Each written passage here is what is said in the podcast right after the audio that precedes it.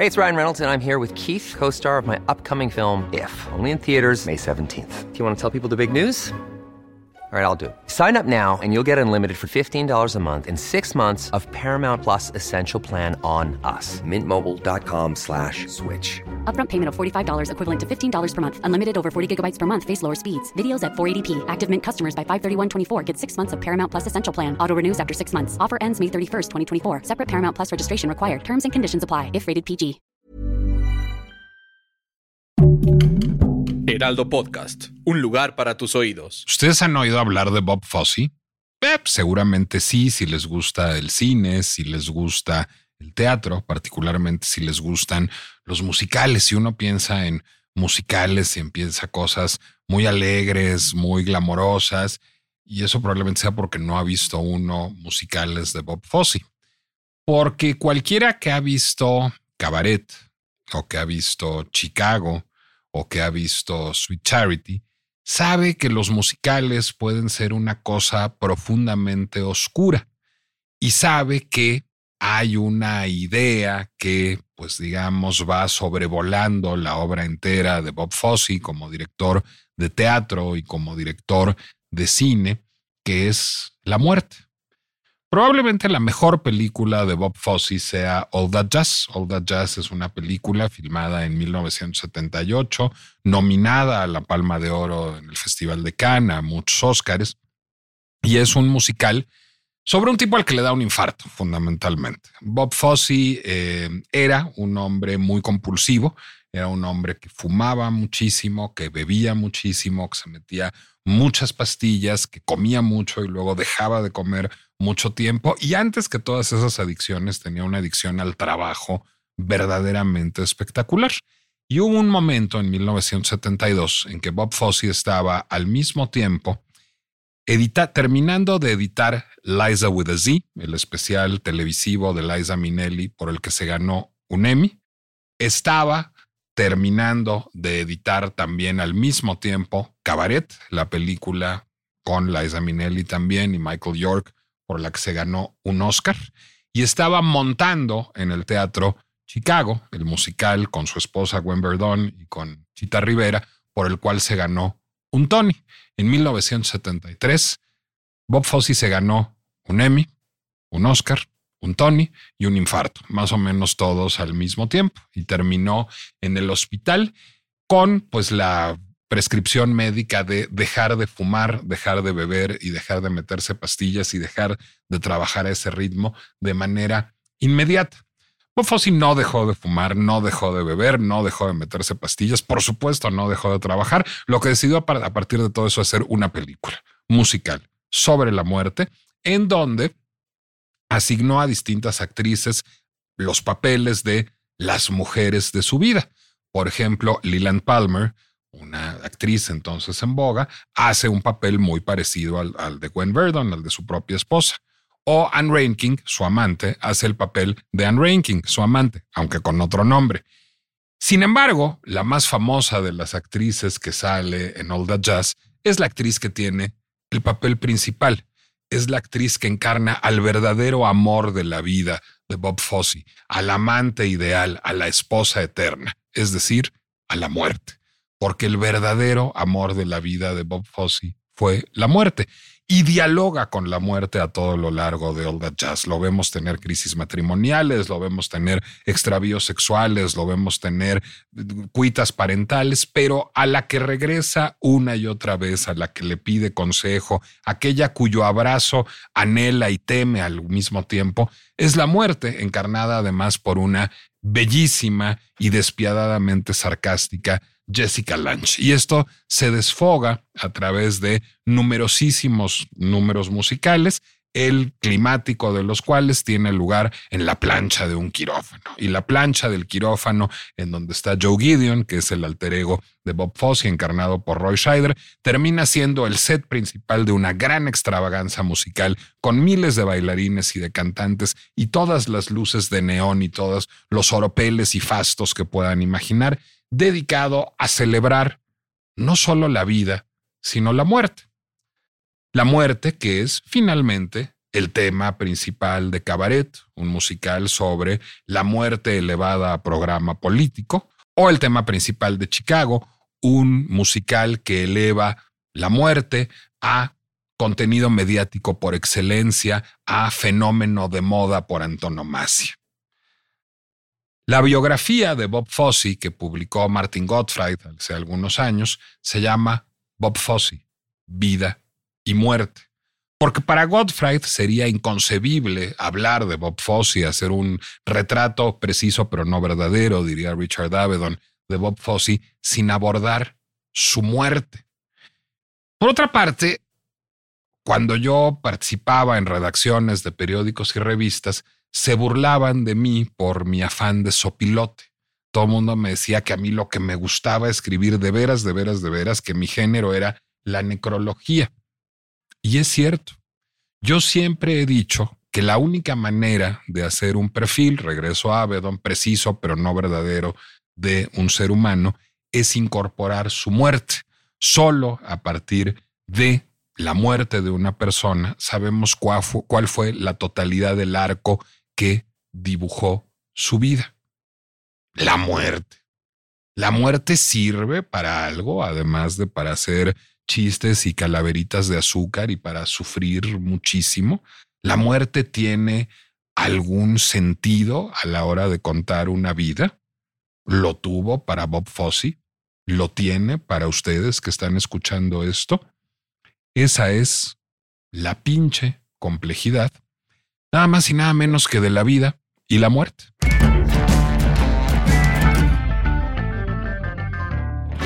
Soy Nicolás Alvarado, me da mucho gusto darles la bienvenida a La pinche complejidad, el podcast de El Heraldo Podcast en donde abordamos los problemas más complejos, como la vida y la muerte, y los volvemos más problemáticos todavía. Ahora, en este mes sí hemos tenido una ayudadota de la vida porque noviembre vino cargadito. Vino con su guerra en Medio Oriente, que está marcada por el signo de la muerte. Vino con su huracán Otis en Acapulco, que está marcado por el sino de la muerte, vino con sus inundaciones en la Toscana y en otras partes del mundo que están marcadas por el sino de la muerte.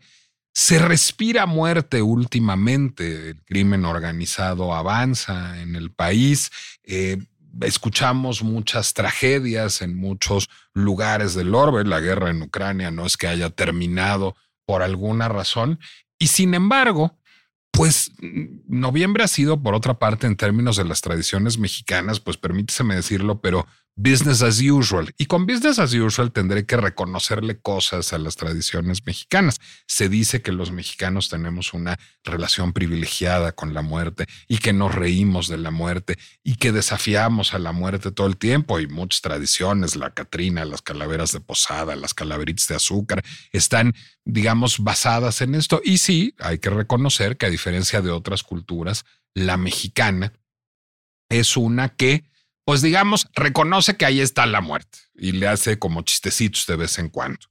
Basta esto para tener una relación, digamos, viable con la muerte, para incorporarla a la vida cuando no pide permiso para incorporarse, para significar algo que de todas maneras ahí está. Bueno, recientemente la revista de la Universidad de México, la revista de la UNAM que dirige Guadalupe Nettel, pues decidió dedicar muy pertinentemente en noviembre uno de sus números a la muerte. Y hay distintos textos, tanto ensayísticos como narrativos, como poéticos, sobre la idea de la muerte. El mejor de todos esos textos, y ustedes creerán que lo digo por una cierta razón, pero no lo digo por esa razón y lo deben leer, se llama Abrazar la muerte y es un texto de Eunice Cortés Gutiérrez. Eunice Cortés Gutiérrez es una amiga de la pinche complejidad, ya ha estado aquí para hablar de Barbie, esa muñeca que tiene angustia de muerte, por cierto. Es una brillante psicoanalista, sexóloga, socióloga y tanatóloga, foco rojo, porque vamos a hablar de tanatología en este espacio también. Y además, bueno, eso lo saben ustedes, es mi esposa. Entonces, Conozco parte del texto, porque el texto es un texto que abreva de referencias filosóficas, literarias, pero también, pero también de experiencias personales para hablar de la muerte. Y el texto incorpora de manera muy importante la muerte de su padre, la muerte de mi suegro, Ramón Cortés, que yo fui testigo de ella presencialísimo, fue la primera persona a la que vi morir. Y lo que hace el texto de alguna manera es cuestionar la relación que tenemos con la muerte en tiempos contemporáneos. A ver, Eunice, si somos tan, pues digamos, descarados en eh, abrazar a la muerte, se supone, y escribirle poemas y hacerla eh, dulcecitos de azúcar, ¿por qué pareciera insuficiente esa relación con la muerte que tenemos en la cultura mexicana? ¿Qué no nos atrevemos a hacer? ¿En dónde no, en dónde no estamos a la altura de Bob Fosse? Bueno, si es que esa es una altura deseable. Sin duda es una altura muy deseable. Escuchándote rendirle ese homenaje a, quien conozco, conozco su obra, me dije, es verdad, esa sería la manera de relacionarse con la muerte, pero digamos, el común denominador tiene esa manera de relacionarse con la muerte. No, claro que no, le huye todo el tiempo. Y entonces aprovechamos esta bonita tradición muy, muy antigua, ¿no? Pátzcuaro nunca fui, pero era muy buena. Las fotos que vi, sí, eh, las lanchas llenas de iluminación que iban hacia Janitzio y tenemos un montón de cosas bonitas. Dijiste, dijiste un montón de cosas, te faltó el pan de muerto. Claro. Cualquier hogar de clase media que se respete pone su altarcito en Día de Muertos, ¿cómo no? Pero lo hacemos, por supuesto, muy acotadamente, en un mes. ¿Te das cuenta? Es como febrero es el mes del amor y septiembre es el mes de la patria. Y en noviembre nos permitimos hablar de los muertos. Cuando veníamos para acá, me dije, claro que tenía que ser noviembre. No, no es esta la explicación, pero me gustó pensarlo así. Tenía que ser noviembre porque ya dice el dicho, el muerto al foso y el vivo al gozo. Entonces, después de que pasamos muerte, disque acordándonos de nuestros muertos, nos lanzamos a la pesadilla, que es el fin de año, los excesos, el reventón, la fiesta, etcétera, etcétera, que nadie vuelva a hablar de los muertos hasta dentro de un año. Es decir, es una pinche complejidad el tema de la muerte, digamos, para los mexicanos, Nicolás. Yo creo que sobre todo es una falta de educación y de otras cosas. Ya hablaremos que otras cosas nos hacen falta para enfrentar la muerte, pero claro que es un tema muy complejo. Mira, ahí te va. Para empezar, creo que confundimos la muerte con la angustia de muerte. La angustia de muerte es algo que nadie quiere experimentar, que ya nos ha tocado. Bueno, pues todo el mundo lo experimenta, hasta Barbie. Exacto, ya nos ha tocado de alguna manera. A mí me pasó leyendo a Isaac Asimov. Ay, carajo, la ciencia ficción me quitó todas las certezas y me hizo sentir que ya no estaba yo segura ni de mí misma. el fin de la eternidad se llamaba esa novela. Y de pronto el, el, el protagonista abre una puerta y se encuentra consigo mismo, porque el tiempo se maneja de otro modo y yo sentí que el piso se me movía, pero en serio. Es decir, que nos da angustia de muerte hasta leyendo literatura nos da angustia de muerte por un montón de razones y se siente horrible. Bueno, nos da angustia de muerte por gastritis, te lo dice un experto del reflujo al que le dan panic attacks que cree que son infartos. Eso lo has vivido varias noches de lo tu existencia. Lo conozco, lo conozco. Nos da por muchísimas razones, pero la experiencia es muy desagradable porque lo que uno siente es una especie como de que, como de que te disuelves. ¿y dónde estás parado? ¿Y quién eres? Se acabaron las certidumbres. Eso es angustia de muerte. Eso hay que aprender a manejarlo. Aquí debería yo sacar mi anuncio de dónde doy terapia, ¿no? Pero no es la muerte. La muerte es otra cosa. Para mucha gente solo oír muerte le detona angustia de muerte. Cállate, cállate, habla de otra cosa. Eso no. Son cosas muy distintas. Si aquí de lo que vamos a hablar es de la muerte, pues entonces comencemos a hablar de la muerte en efecto. A ver, ¿la muerte ocurre solo en noviembre? ¿Vino tan cargadito? Obvio no y le ocurre solo a los viejos? Obvio no. Yo venía pensando en la primera muerta que me tocó, yo debo haber tenido 10, 11 años, y murió una compañerita en la primaria de las señoritas Limona, donde yo acudía, porque la mandaron a comprar leche y la atropelló un camión. Una compañera de tu edad, una estudiante de primaria. Bueno, un año menor, pero bueno, Una estudiante de primaria, pues. En una escuelita tan chiquita nos conocíamos todas. La preciosa Marinieves Paulaza, ahí quedó, se acabó los niños también se mueren. Y, y, no sé, en este momento deben de estar cambiando de podcast tus seguidores porque se empieza a sentir como desagradable, ¿no? O cuando teníamos esa idea de que son tres muertos y ya se acabó el año. No, ¿cuál? Ahora es todo el tiempo. ¿cómo decía tu papá? Ahora se muere gente que antes. Se está no- muriendo gente que antes no se moría. Ya luego lo dejó de decir. Sí, pues sí, ni hablar. Bueno, el asunto es, eh, ¿por qué no te permites que te someta yo a la pregunta que nos hicieron cuando estudiaba yo tanatología en una de las primeras eh, clases? Y nos dijeron, a ver, ¿cómo les gustaría morirse? No, pues no querríamos. Ajá, pero ¿cómo les gustaría morirse? Porque sí saben que se van a morir, ¿verdad? A ver, Nicolás Alvarado, ¿cómo te gustaría morirte? Sano, enfermo, sin darte cuenta, dormido, en un accidente, cuenta. Dormido, por supuesto, es la respuesta cliché por antonomasia. Todos nos gustaría morir dormidos. Bueno, hay dos respuestas clichés por antonomasia. Una es no, no me gustaría. Esa es una respuesta muy Bob Fosse. Es la respuesta que da Dustin Hoffman en el papel de Lenny Bruce en Lenny, este, haciendo una parodia de Elizabeth Kubler-Ross, que seguramente vendrá a cuento en un momento. Y la otra es dormido en paz. Pues obviamente a estas alturas del partido, dormido en paz. Ya luego nos tocó a ti y a mí que el vecino se muriera dormido en paz y ver a su viudo realmente muy afectado por ello con justa razón. Entonces hay una dimensión no tan padre de dormido en paz, pero digamos que dormido en paz. Sin duda.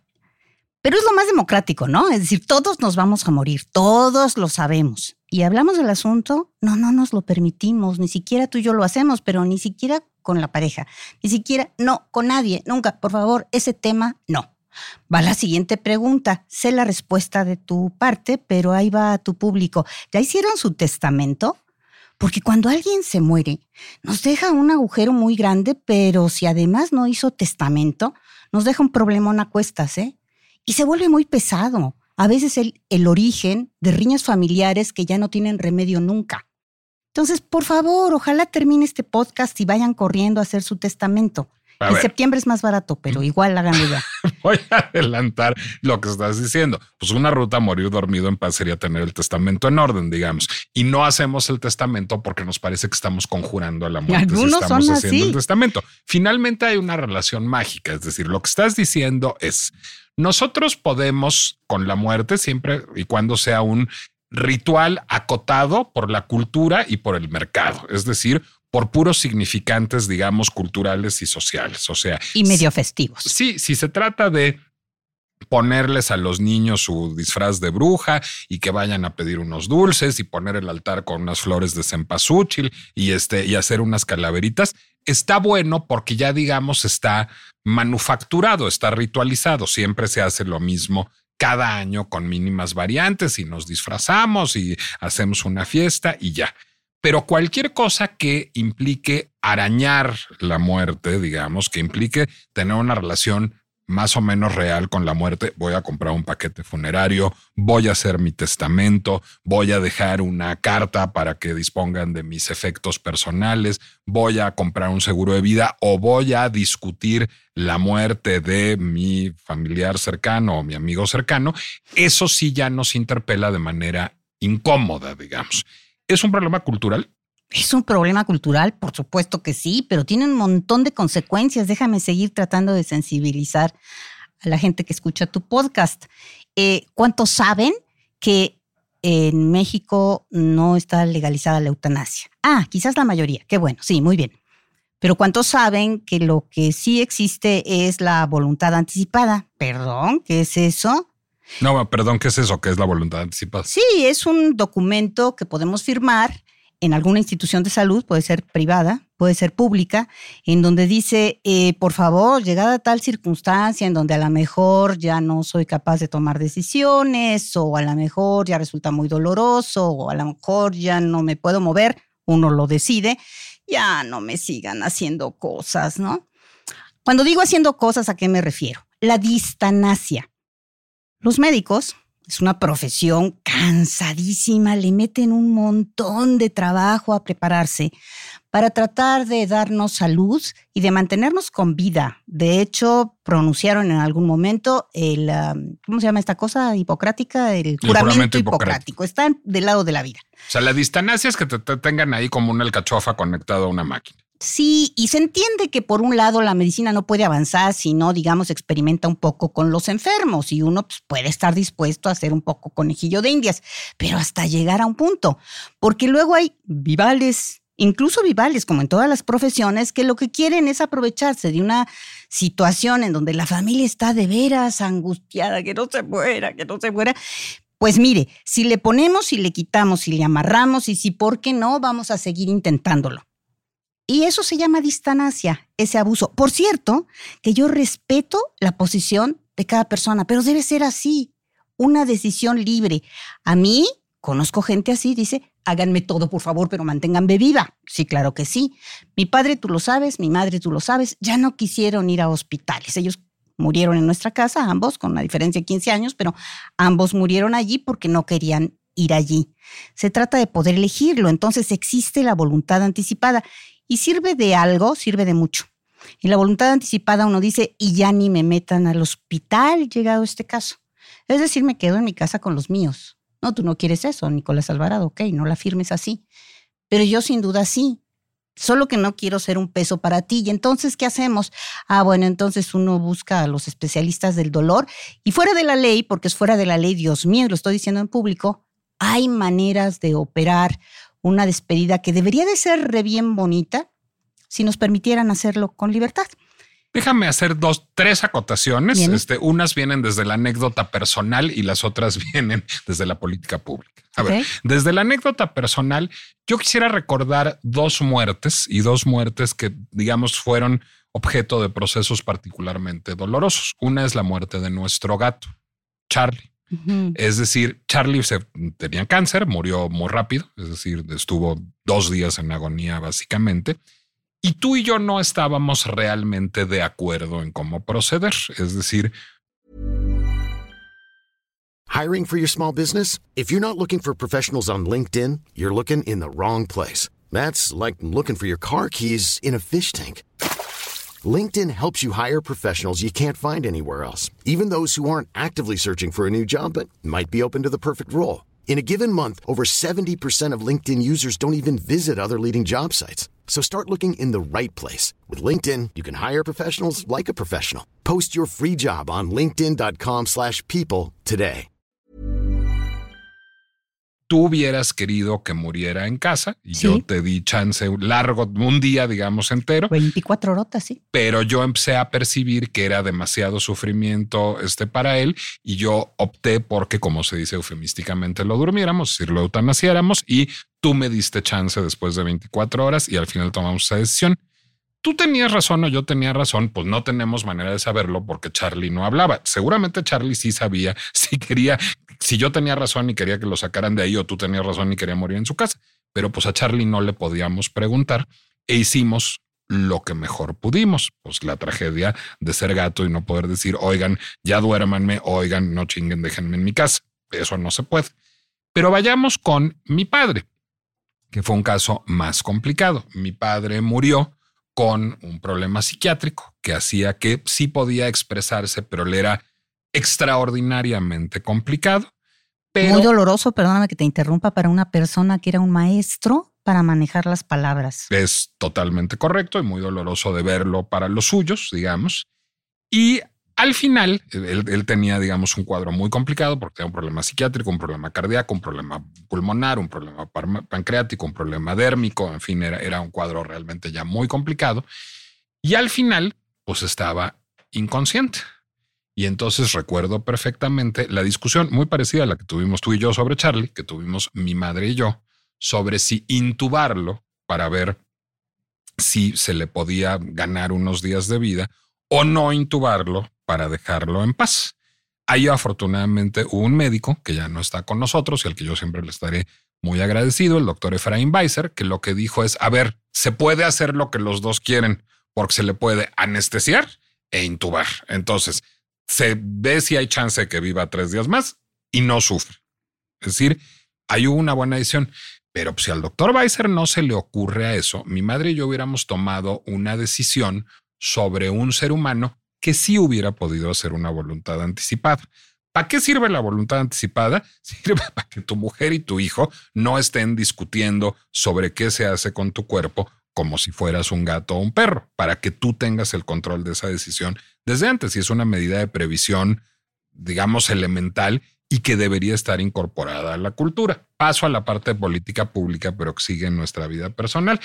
uno de mis grandes amigos, y lo sabe el público de la pinche complejidad, porque ha venido a este podcast a hablar de pobreza, es Salomón Chartorivsky, que es diputado al Congreso Federal actualmente y que presentó una iniciativa de muerte digna que lleva meses atrapada en comisiones. Porque a la gente, ¿qué, pretende Salo? Lo que pretende Salo es que se legalice la eutanasia. O sea, lo que dice Eunice ya ha sido parte de su agenda de campaña desde el principio y ha hecho los procesos de parlamento abierto que ha hecho falta.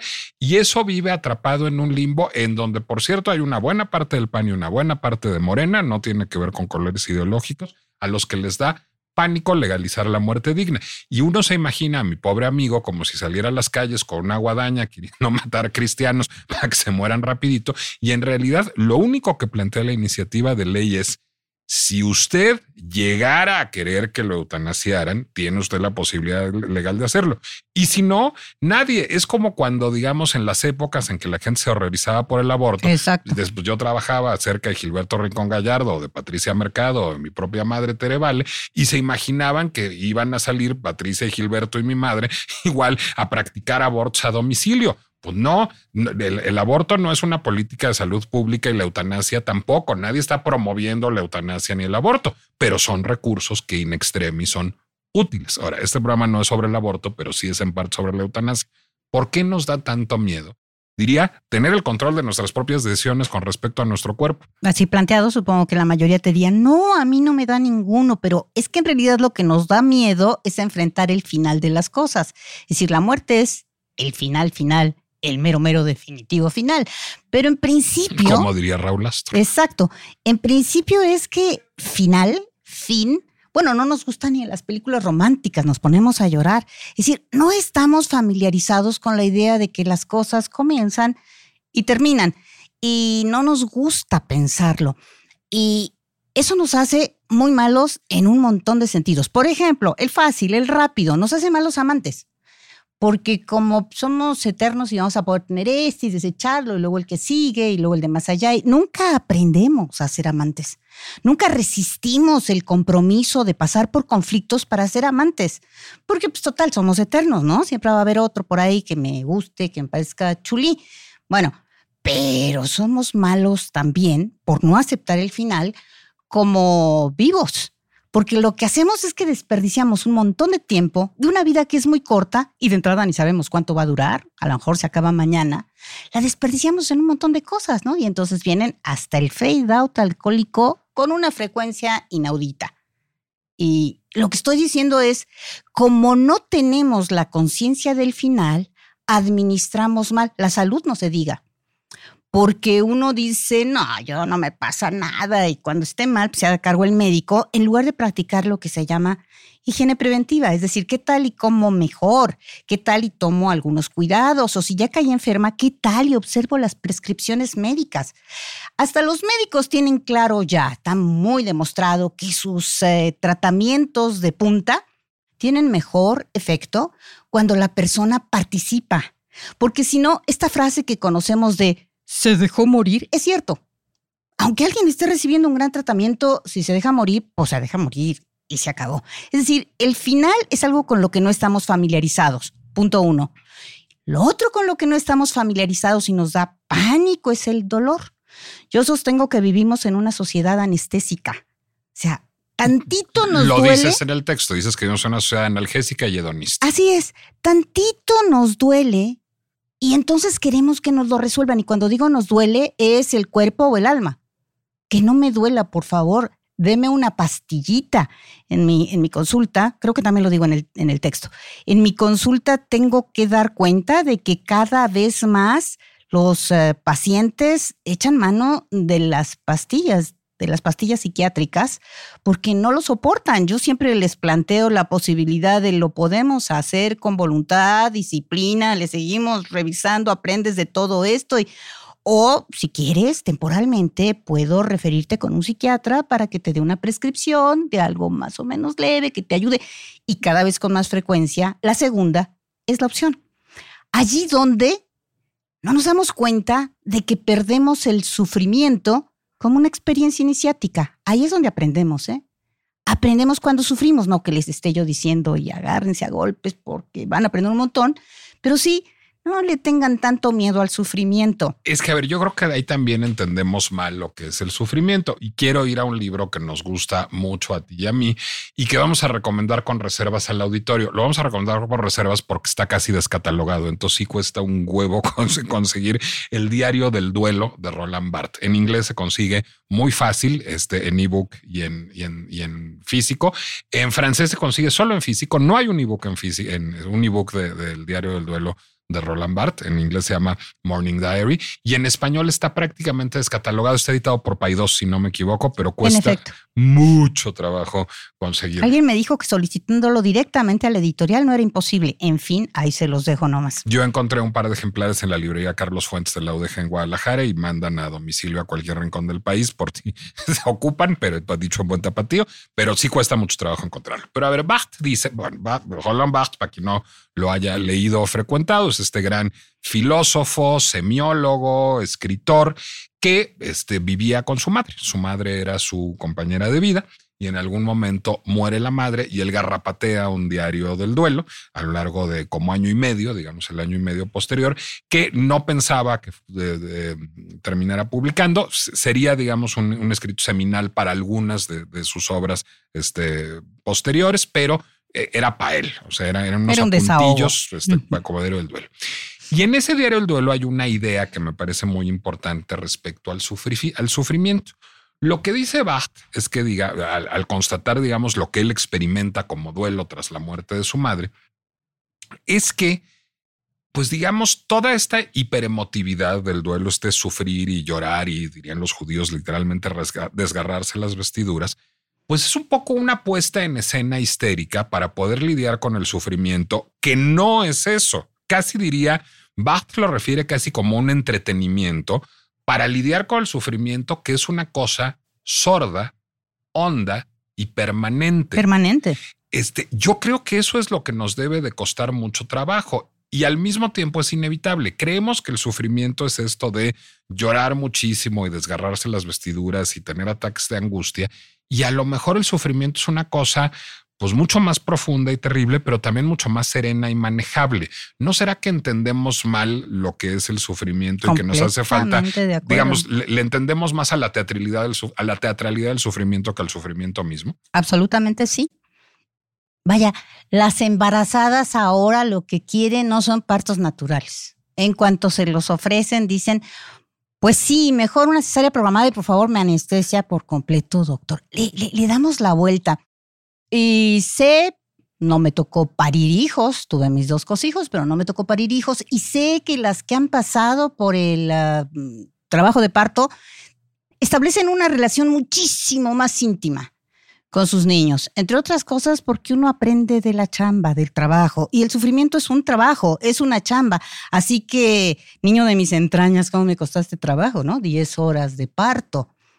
Pero no solo, hablé de la bonita, ¿no? Porque al final lo que hay pues, es un nacimiento y qué bien. Pero... No, pues, y lo vas a educar y te, vas a divertir con él y lo vas a querer y te va a querer y te va a cuidar en la enfermedad. Es un gran negocio tener un hijo. Tener un muerto no es un gran negocio. Esa es la cosa. Cuando mi madre estaba ya en el último tiempo, digamos, los, los, últimos días, ya había entrado a un estado en el que ya no iba a ver para atrás. Yo me decía, híjoles, como eso, como parir, pero el resultado al final va a ser un muerto. Bueno, de hecho, Barthes lo dice. Barthes en uno de los pasajes del Diario del Duelo lo que dice es, al, al, haber yo cuidado a mi madre en su enfermedad, se volvió como mi hija y ahora lo experimento como la pérdida de una hija. Sí, como sea que lo experimentes, la imagen que seas capaz de darle, escribas o no escribas, de lo que se trata es de empezar a hacernos a la idea de que una vez que dejamos de ser estos ingenuos, bonitos niños que no han perdido a nadie, ni siquiera a la compañerita Marinieves, a Paulaza que fue a comprar la leche, empieces a aceptar que eso forma parte de la vida. Porque no es la vida o la muerte, es la vida determinada por la muerte. O sea, que a todos nos va a tocar un, numerito musical con Jessica Lange. Absolutamente. Y si tenemos la capacidad creativa de Bob Fosse, pero si no la tenemos, podríamos tenerla para hacer una vida mejor. Si soportar, si quieren verlo de esa manera, el dolor, el sufrimiento de las muertes, todas ellas, de los seres vivos, sus animales, sus parientes, sus amigos, o de las cosas que tanto querían, ese trabajo magnífico que perdiste, o aceptarlo y no querer ahogarlo. En alcohol generalmente es como se hace, ¿no? Sino aceptarlo y permitir que esa marca que va haciendo en tu cerebro, diría yo el corazón, pero es falso, ¿no? La marca la hacemos en el cerebro, le vaya permitiendo a toda tu organización neuronal, a esa red de neuronas, que vayan adaptándose a manejar las cosas de otro modo. Es decir, entre más huyamos. Pero eso, digamos, es un proceso nada más neurológico. O sea, no es que le puedas hacer nada ahí emocionalmente. Bueno, emocionalmente puede uno intentar pasársela lo menos mal posible, ¿no? Generalmente lo que les digo es, para empezar, llora, por supuesto, digo, de entrada, llora, claro que sí, permítelo. Nomás no te descuerda, no lo conviertas en melodrama. Porque e, en última instancia de lo que se trata es, en la medida en que lo huyas, en esa misma medida, cobarde que está haciendo, te va a perseguir el coco en la oscuridad cada vez más fuerte. Ahí hay una cosa que me interesa mucho preguntarte. Al inicio del podcast decía yo con Jiribilla que Unice Cortés es tanatóloga y que de eso íbamos a hablar, porque, y además yo me sé el backstage del texto, o sea, a Unice le hablan de la revista de la universidad porque saben que es tanatóloga y quieren que la tanatología tenga un, un este, lugar, digamos, en este discurso sobre la muerte y tienen toda la razón. Y el texto termina siendo ferozmente crítico con la tanatología. Es decir, lo que tú dices es la tanatología está, la, la tanatología es esta, digamos, rama de la psicología, de la medicina, habría que preguntárselo bien, que funda una psiquiatra, Elizabeth Kubler-Ross, en los años 50, si no me equivoco, del siglo pasado, y que busca, digamos, ayudar en el procesamiento de la muerte, tanto al muerto como a los deudos y, digamos a los cuidadores del, enfermo. Lo que dices en el texto es, para cuidar enfermos algo ayuda la tanatología, te da, te da, como buenos consejos, no suena que le reconozcas más que eso, pero a lo mejor yo te leí mal, pero ya que se murió el muerto, pues ya no sirve para nada. Es un poco mi lectura del texto. Sí, nomás que te brincaste el paso en el que a lo mejor no lo digo claramente, pero sin duda sí hay un mérito de la tanatología porque empezó a cambiar la, la, visión que teníamos con respecto a los muertos. No es de, este enfermo se va a morir con permiso, no regreso a esta casa, mi tía, qué linda, pero no la vuelvo a ver. No, empezó como a sensibilizar la capacidad compasiva para acompañar a los enfermos, a los moribundos, algo que era lo normal en los pueblos antes. ¿eh? Estamos, estamos hablando de sensibilizar a estas culturas urbanas de las últimas décadas, que empezamos a decir que se lo lleven al hospital, que lo cuide a ver quién, y hay que me avisan cuando voy al sepelio. No, de lo que se trata es de pues de aceptar que alguien se está muriendo y que uno puede estar ahí. Acompañar al moribundo me choca, sí, es una fórmula de la tanatología, pero no lo podemos acompañar, está en un proceso en el que nosotros no estamos. Pero nos, nos sensibiliza o intenta sensibilizarnos, como sobre todo sensibilizó a la institución hospitalaria, es decir, a los médicos. Y eso ya permite que acompañen a sus enfermos allí. Antes te sacaban, Hey, it's Paige DeSorbo from Giggly Squad. High quality fashion without the price tag. Say hello to Quince. I'm snagging high-end essentials like cozy cashmere sweaters, sleek leather jackets, fine jewelry, and so much more. With Quince being 50 to 80% less than similar brands. And they partner with factories that prioritize safe, ethical, and responsible manufacturing. I love that. Luxury quality within reach. Go to quince.com slash style to get free shipping and 365 day returns on your next order. Quince.com slash style. Usted sálgase. Aquí nomás los médicos determinamos cosas. Seguro que les ha pasado. Ahora ya dan chance de que esté uno allí, de que participe de algunos procedimientos con sus enfermos y eso es lo que creo que son los méritos de la tanatología. Pero si alguien dice, voy a la tanatología porque de ese modo no me va a doler, pues el adelanto, por supuesto que le va a doler y horriblemente. Cuando yo le pregunté a mi mejor maestra de tanatología, más bien ella me dijo a mí, ¿y por qué viene esa consulta conmigo? Y pues que quiero que me duela menos la muerte de mi papá, que estaba anunciada. Me dijo, ah, no, pues entonces ya vete, no hay manera de que te duela menos. Gracias, doctora, gracias, tenía razón. Ok, a ver, entonces dice Barthes que finalmente el llanto y los alaridos y el desgarramiento de vestiduras es un recurso histérico para poder lidiar con la muerte, pero que el sufrimiento es hondo, largo y profundo. El sufrimiento. Aunque sube y baja, ¿eh? Del duelo. E incluso, digamos, este, a Barth le parece que el, el concepto de duelo es una sobreintelectualización psicoanalítica para hablar de dolor, de dolor, en el, de sufrimiento en el sentido más este, puro, digamos, del asunto. Y pues las herramientas que se supone que deberían de servir, como la tanatología, pues digo, son recursos útiles, pero realmente no nos van a remediar el problema. Entonces, ¿cómo lidiamos? A mí se me ocurren algunas poquitas cosas. Primero, es lo que hace todas las psicoterapias de todos los signos. Hay que apalabrar lo que nos da tanto susto. Apalabrar significa, hablen del tema, por favor, en la próxima fiesta, en lugar de solo, no sé, criticar al... Aunque no haya muerto fresco, digamos. Sí, exacto, hablen del tema, hablen de su propia muerte, hablen de cómo prepararse para la muerte de su ser más cercano. Hablen, hablen, hablen un montón sobre el tema. Van a ver cómo poco a poco les da menos miedo. Otra, tomen las previsiones respecto a su propia muerte, el testamento incluido. Otra, lean sobre la muerte. Ah, Roland Barthes, sin duda, es mi favoritísimo, pero hay muchos otros textos que hablan sobre la muerte. A mí los textos de Elizabeth Kubler-Ross todos me gustaron un montón. Son de lo más divertidos porque ella se comunicaba con los muertos y en fin, más allá de si lo crees o no lo crees, yo tengo mis se dudas. Chifló Elizabeth Kubler-Ross, pero no, no, no, no, no, no, no, digo francamente yo no acabo de decir si sí o si no, pero están muy bien escritos, hay algunos muy sensibles, hay algunos incluso fotográficos. Sí, léanlo, aprendan a leer y a mirar la muerte, porque si no, no nos hacemos más fuertes y vamos a seguir siendo niñitos asustados. Eunice Cortés Gutiérrez, muchas gracias. Lean en la revista de la universidad de este mes de noviembre Abrazar la muerte de Eunice Cortés Gutiérrez y todo el dossier que preparó Guadalupe Nettel, por supuesto. Eh, vamos a dejar el URL del texto de Eunice como parte de la descripción del podcast y muchísimas gracias, pues compartir conmigo no solo la vida, sino hoy la muerte. Gracias a ti.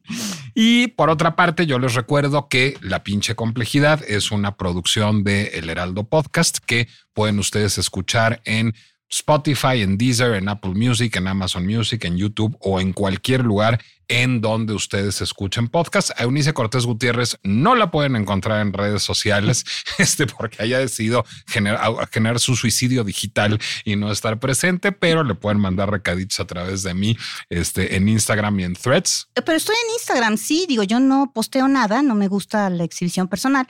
Pero allí estoy. ¿Cómo estás? Como Eunice Cortés G. Eunice Cortés G en Instagram, pero y en Facebook también, y en fin. O sea, te pueden escribir, pero no posteas nada. Exacto. Me parece muy bien. Yo sí posteo en Nicolás Alvarado Lector, tanto en Instagram como en Threads. Este dice Ricardo Cucamonga que postear en Threads es como usar la radio de onda corta más o menos a estas alturas, pero yo sigo posteando en Threads con muchísimo gusto. Y ahora voy a cerrar con un mensaje del público, un mensaje que manda Jessica Soria. Era Nicolás Alvarado un cronista muy escuchado, por la muerte codiciado y por su público siempre aclamado. Un miércoles cualquiera, fiel a su costumbre, anticipó su defunción venidera y grabó su podcast con incertidumbre. Llamó con prisa a Eunice al terminar de trabajar, quejándose con amargura, pues pronto se iba a enfriar. No te preocupes, cariño, lo alentó con amor su mujer. La parca, estoy segura, tiene otro deber. En efecto, la huesuda estaba muy ocupada. Para ella, noviembre siempre era temporada elevada. Volvió Nico a su rutina pensando en la pinche complejidad que resulta para todos entender que la vida es brevedad. Jessica Soria, este mensaje está que te mueres. Padrísimo.